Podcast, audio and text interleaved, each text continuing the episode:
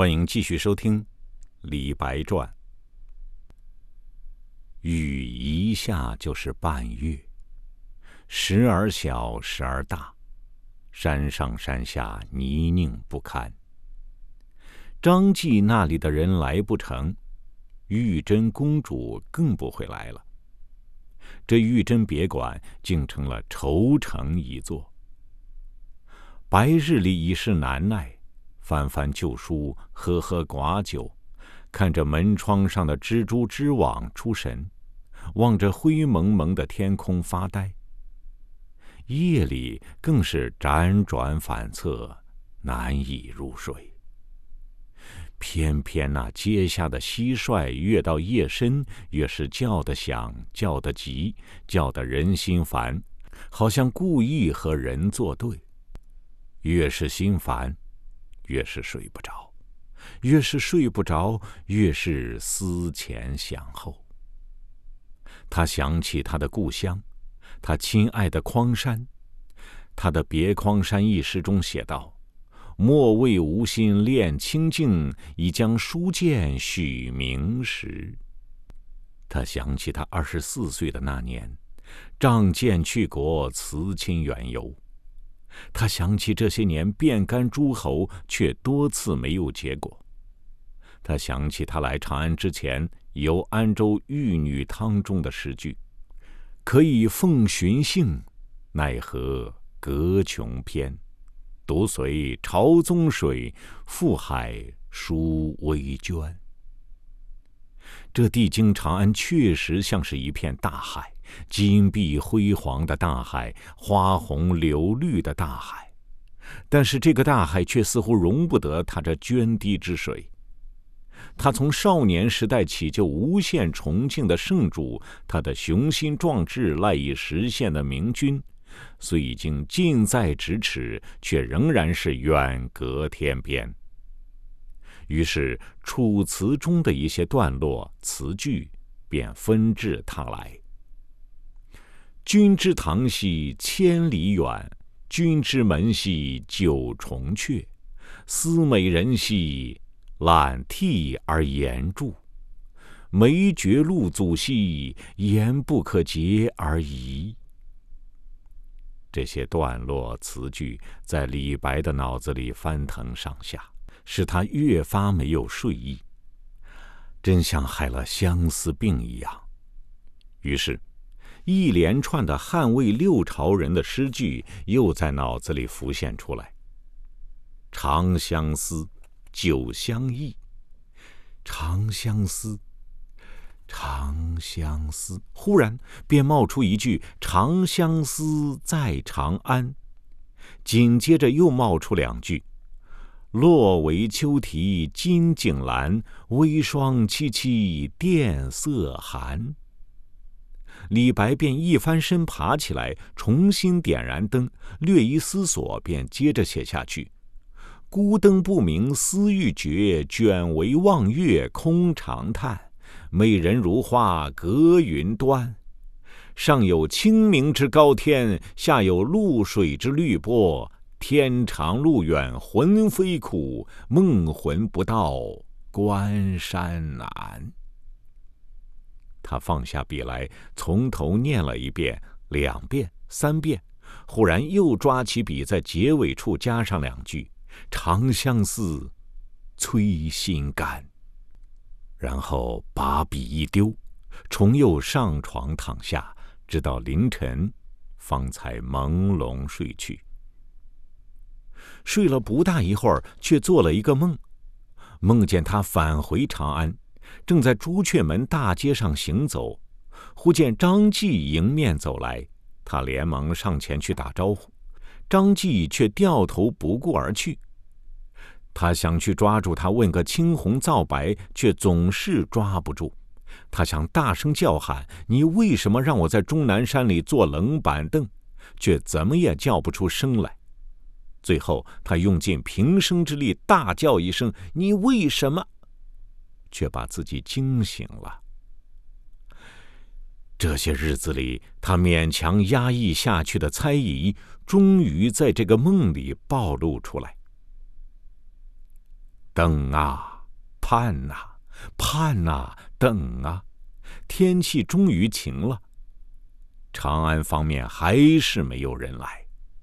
半个月的淋雨已经把夏天送走了，一早一晚都得披加衣了，待下去还有什么指望呢？但李白还不敢贸然回长安，恐怕在最后失掉和玉真公主见面的机会。他决心打发王老汉的儿子先送个信给张继问问再说，但是又觉得有些话不好直说，写首诗吧。情与景倒是现成的，而且他已经酝酿了一些日子，于是提笔便来写：“愁坐金章馆，梵音骤不开。空烟迷雨色，潇洒望中来。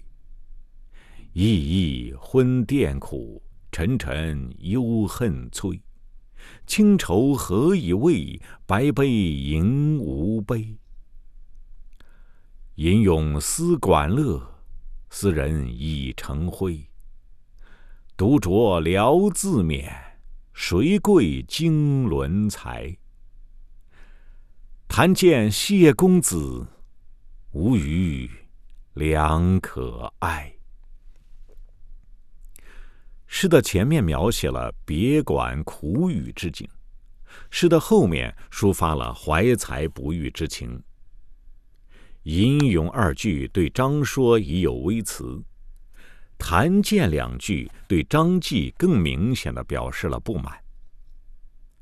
这一首诗本来也就可以了，李白却一发而不可收拾，又写了第二首，最后还借南史刘牧之的故事。把张继讽刺了一下。刘牧之是一个单徒布衣，家里贫穷，却好酒食，常到老婆姜氏的娘家打秋风。姜氏兄弟有一次大宴宾客，嫌他丢人现眼，叫他别去，他偏偏大摇大摆的去了。酒醉饭饱以后，还要嚼嚼槟榔。姜氏兄弟就挖苦他说：“这槟榔是消食的，你那么饿劳，还要槟榔干什么？”后来，刘牧之当了官，就叫他老婆把姜氏兄弟找来。老婆怕的直哀告。刘牧之说：“怕什么？我要请他们吃饭。”结果，他真的把姜氏兄弟好好招待了一次。最后还叫厨子用黄金盘盛了一盘子槟榔，请姜氏兄弟食用。姜氏兄弟自然惭愧的无地自容。李白把这个故事用在诗中，显然是说将来有朝一日我也要这样报答你张继的。李白写完以后，题为《玉真公主别馆苦雨》。赠魏魏、张清二首，打发王老汉的儿子送到长安城长乐坊张说丞相府中。李白一直等到九月，眼看完全无望，不得不将他的素双球给中南镇上的酒肆做抵押，换得几百文钱，一半偿了酒债。一半付了王老汉的饭钱和牲口的草料钱，然后懊丧的回到长安。徐府前总算不看僧面看佛面，没有给他闭门羹，却吩咐下人打发他一些盘费，让他自个儿回去。估计是李白那两首诗冒犯了张说父子，弄得徐府前也不愿意留他了。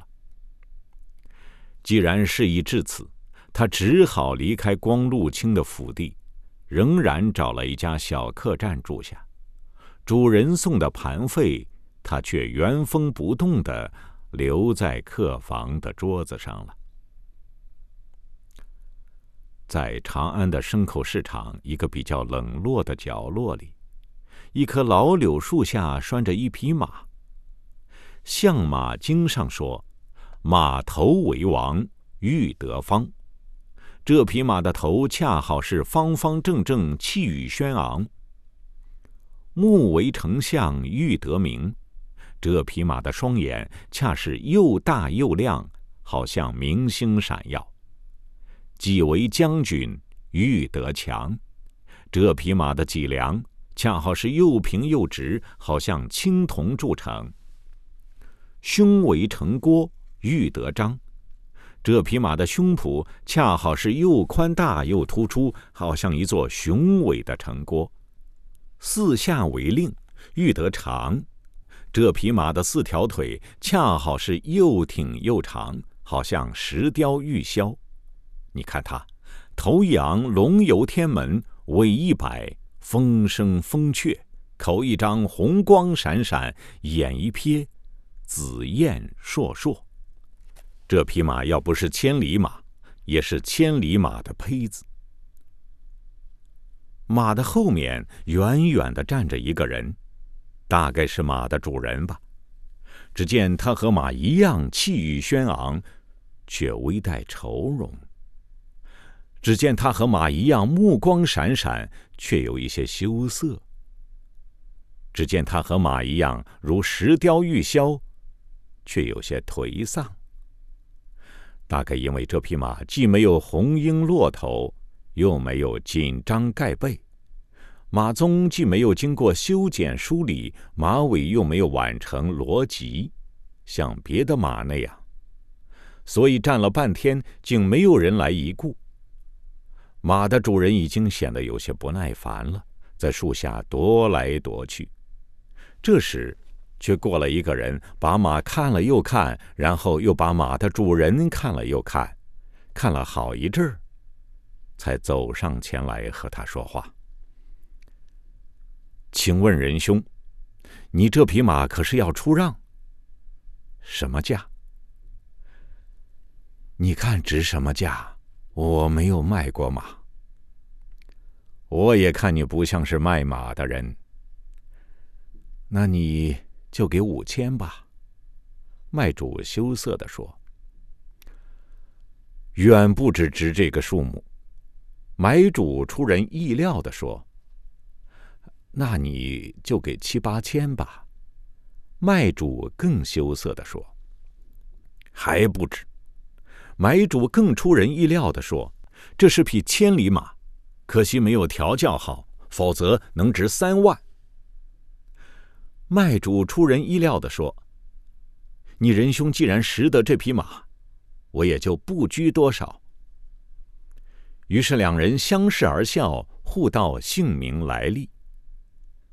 在下蜀人李白，小弟吴郡陆调。这样。李白便和陆调认识了。原来这陆调和李白一样，也是是将书剑许名时，也是还没有找到晋升之阶。不过他在长安有一个叔父，是家资巨万的富商，供给他用度，因此手头比较宽裕。两人谈的比较投机。便一同来到酒楼上，畅叙平生，互赠诗文。陆调说：“你们李家，既是天之地胄，在京城本家很多吗？”李白说：“普迭旧事无从联系，竟不知本家中有何人在京。”陆调说：“滨州长史李灿和我叔父有些来往，他很好客。”三日一小宴，五日一大宴，一年到头需要好多山珍海味，都是托我叔父的货庄代办。亲不亲都姓李，你何不投奔他试试看？李白正想说没有盘费，陆调已经慷慨解囊相赠，劝他把马留着。李白便去了长安西北的滨州。滨州长史李灿果然好客，热情的接待了李白。因为他大宴宾客的宴席上，正需要一位才华出众、极其挥毫的文人。李白在那里住了两个月，却是三日一小宴，五日一大宴。不过，他只能刀居末座，奉陪别人饮酒赋诗，听歌观舞。他想，虽然有吃有喝，总不是个常法。何况主人近日对他已经不似初来之时，便写了一首诗《宾歌行》，送给李灿。诗中书写了自己羁旅窘况、飘零情怀，希望加以题写，帮助找个出路。一左去家此为客，荷花初红柳条碧，中宵出饮三百杯。明朝归寄两千担，宁知流玉变光辉，胡霜潇洒绕客衣。寒灰寂寞凭谁暖？落叶飘扬何处归？虽然说的连自己也觉得十分寒碜，但也顾不得了，何况本来也是实情。谁知这首诗不但没有得到李灿的同情，反而惹得主人不耐烦起来，说道：“我不过是太平年间闲暇无事，让你陪着玩玩，谁管你平水暖何处归？”他本想把李白随便打发了，又恐有损他好客的名誉，忽然想起方舟司马王松，也需要这么一个帮闲的角儿。不如见到他那里去，岂不是一举两得？李白只有拿上李灿的书信，前往方舟。方舟在长安正北两百里的黄帝陵下。王司马是州里主管军事的官员，海晏河清，长史尚且歌舞达旦，司马更是要厌恶修文了。因此，李白的到来，他也是热情欢迎，并介绍李白和从长安来做客的严正字相识，让他们陪着他登高饮酒、对雪赋诗。值此隆冬岁暮，华宴当前，对着山上的积雪，怎么能没有诗呢？于是，王司马首先写了一首诗。严正字马上奉贺一首，李白自然也就来了一首《酬王司马严正字对雪见赠》。诗的末尾，他又忍不住透露出希望王司马荐举的意思，写道：“主人苍生望，假我青云意。风水如见姿，头干左黄棘。”主人一见。以为他不过是想多要几个盘费罢了，便按当时规矩加倍赠予。李白本当谢绝，岂奈囊中羞涩，想要收下，又觉得自己已落到文盖的地步，不免感慨一番，又写了一首《留别王司马松》，写道：“鲁连卖谈笑，岂是故千金？”昔来何所谓？孤剑托知音。鸟爱碧山远，鱼游沧海深。忽应过上菜，卖本向松村。表示自己到长安以来，以及出游滨方，是为了寻求知音，由荐举入朝，辅佐明主，然后功成身退。既然知音不遇，自己也就准备像李斯微见时一样，以打猎为生，或者像王猛少年时那样，以卖簸箕为业，回安陆去了。开元十九年早春，李白冒着春雪，回到了长安。